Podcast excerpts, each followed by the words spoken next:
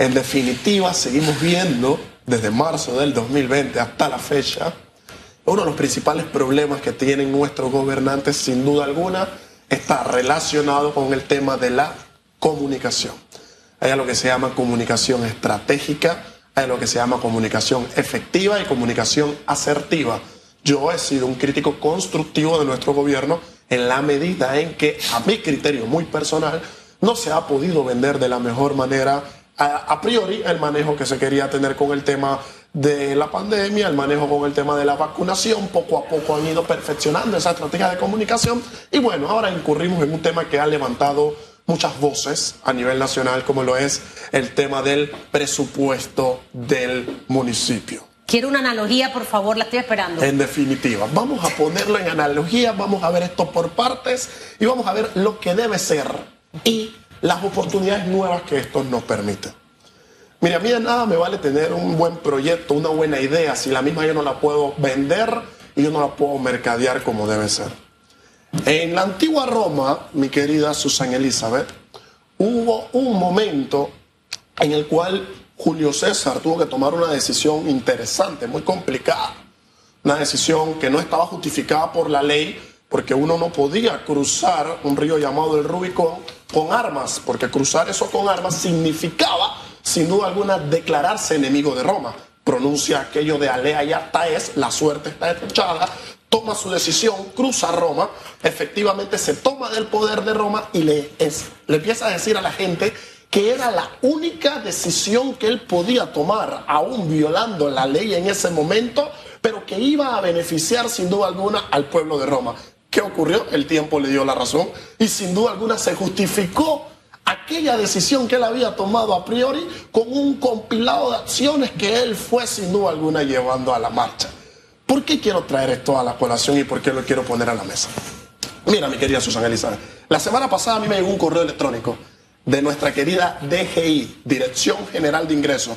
Estimado contribuyente, le recordamos que hasta el 31 de diciembre tiene para pagar su última cuota de impuestos del año. Yo no tengo ningún problema y Ramos paga sus impuestos, mi empresa paga sus impuestos, estamos al día con el tema de los impuestos. A mí lo que me causa molestia interna es que esos impuestos que pagamos no se ven materializados y peor aún, que se me siga vendiendo la idea o que se nos siga diciendo al pueblo de que la única forma de poder llevar a cabo actos, proyectos de infraestructura es a través del cobro de impuestos es una mentira porque hay un sistema que se llama sistema de iniciativa privada, como lo utiliza Chile. Pero ¿qué pasa con el sistema de iniciativa privada que te eliminaría presupuesto de municipios, que te eliminaría cualquier presupuesto de asamblea, que te eliminaría cualquier tipo de presupuesto del Estado? Cuando usted crea un sistema de iniciativa privada, el dinero ya no pasa por la mano de los políticos.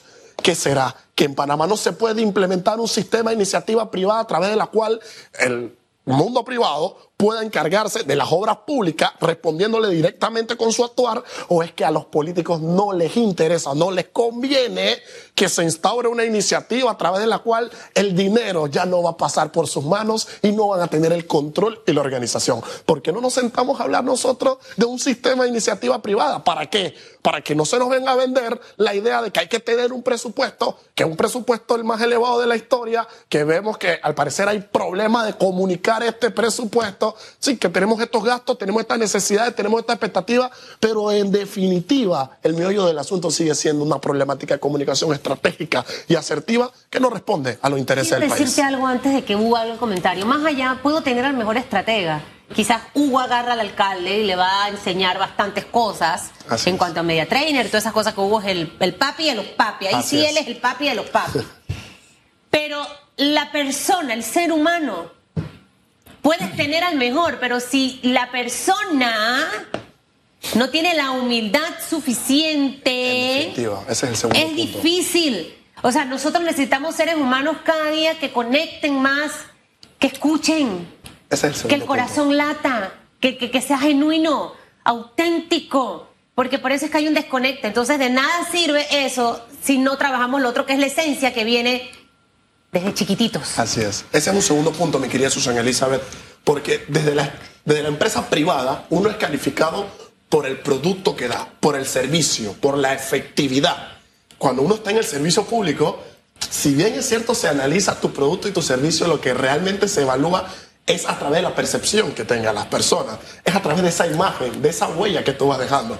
Entonces la empresa privada puede ser el mejor y tus números, tu resultado y tu efectividad lo demuestra, pero uno está en el, cuando es un servidor público a expensa de lo que comente la gente, de lo que diga el pueblo y combatir con eso es algo que sin duda alguna siempre pasa factura.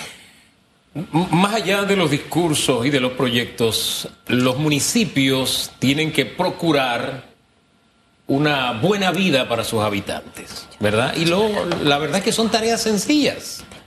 Y tristemente esta es una ciudad poco amable, una ciudad en la que no tienes acera donde caminar y si caminas en la calle no solamente tienes que competir con los carros, sino que tienes que procurar no caer en un hueco o en una alcantarilla que no tiene la tapa, en fin. Entonces son cosas del día a día del ciudadano que no tienen una respuesta en la alcaldía y que van más allá de los millones y millones de tus proyectos, de lo que tú tengas en la mente. Es la vivencia del ciudadano, es, es el gobierno próximo, es el gobierno cercano, es el gobierno del que usted espera algún tipo de respuesta. Entonces, a, mí me duele porque el alcalde durante su ejecutoria como, como diputado, legislador en su momento, es más, él dejó huellas con el tanque de gas, por ejemplo. Esa fue una iniciativa popular, tenía que ver con la gente. Siento que, que, la gente no está en la prioridad en este momento. Porque mire, yo me eché para atrás y me puse a escuchar la entrevista porque de la forma en que Susan la estaba llevando, era magistral. O sea, usted tiene un dólar. Bien, usted de ese dólar 10 centavos lo utilizó para esto. Bien, ¿cuánto te quedan? 90 centavos. Bien, los 90 centavos y de pronto el hombre se metió en una botella y no salía de esa burbuja. Y yo, Dios mío, ¿qué pasó aquí? Y yo estoy esperando como ciudadano respuestas de mi alcalde. respuestas a, que, a los problemas que yo vivo diariamente.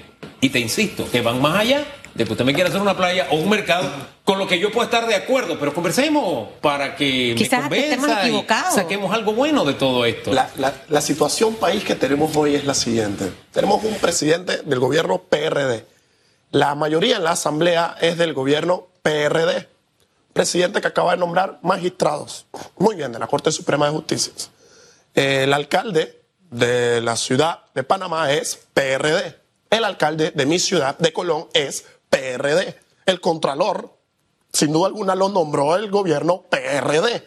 ¿Qué queremos decir con esto? aparte de que al PRD le aprueban el presupuesto más grande de la historia en el municipio, este tenía que ser un gobierno perfecto para la gente. No hay excusa, como diría la canción, no hay excusa para haber trabajado bien, pero tienen el poder total un, presidencialismo que tenemos que ir evaluando en las próximas elecciones, reformar esta constitución, porque a ese presidencialismo hay que quitarle poder sin duda alguna. Entonces hemos tenido un gobierno que podían decir, sabes que hemos hecho historia con COVID, sin COVID, pudimos sin duda alguna resolver, pero tienen el poder absoluto. Se aprueban el presupuesto que quieran y no lo pueden venir a explicar, no lo pueden vender y más allá al parecer ya no interesa la percepción que tenga la gente.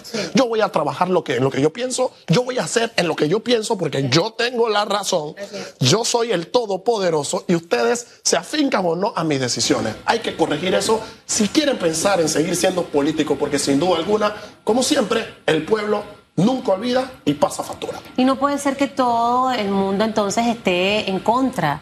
Nadie tiene una campaña, al final es como el, marido infiel que llega donde la esposa. Yo sabía que venías por ahí, claro, pero si hiciste esto, tengo que preguntar. es. parte, es parte de ese ejercicio, mi querido, mi querido Jan. Ojalá los ciudadanos de este país nos merecemos muchas cosas buenas. En definitiva. Y, hacia allá debemos trabajar y entender que, eh, como siempre lo digo, nosotros los periodistas no somos los PR de ellos. Para ellos tienen, para eso tienen sus departamentos de comunicación o de relaciones públicas que tienen que hacer eh, eh, ese trabajo de, de, formarlos, ¿no? Y de que no se molesten en realidad. amargarse la vida. Yo al final lo que pasa es que yo voy a preguntar. Me moriré preguntando, Es que ese es nuestro trabajo, preguntar. Esto no es un que vengo a que quedes mal y salir por ahí que, ah, no, yo quedé bien, yo les gané. Eso no es, esto no es una guerra. El que tiene que beneficiarse es el televidente que tiene que recibir respuestas de parte de quienes. Gracias. De sus eh, autoridades. E insisto, la municipal. Yo trabajé con Mayín Correa. Wow. Mayín Correa tiene una sensibilidad con la gente que creo que eso es lo que la mantiene donde está. Ey, ¿Esto cómo Y afecta es a la gente? Y esto, sí. Es organizada. Y- y- sabe ¿sabe qué? vender sus proyectos. Y sabe escuchar. Exacto. Eso es importante. Me hubiera encantado trabajar con Mayín. Yo siempre he dicho que soy su fanática número Bueno, uno. Es la segunda mujer que me puede regañar. Bueno, ya sería, ya hay tres. ¿Y por qué traga? Eh, eh, eh, vamos a De No, hoy no la había tirado, hoy no la de había pasiones tirado. vivimos los seres humanos.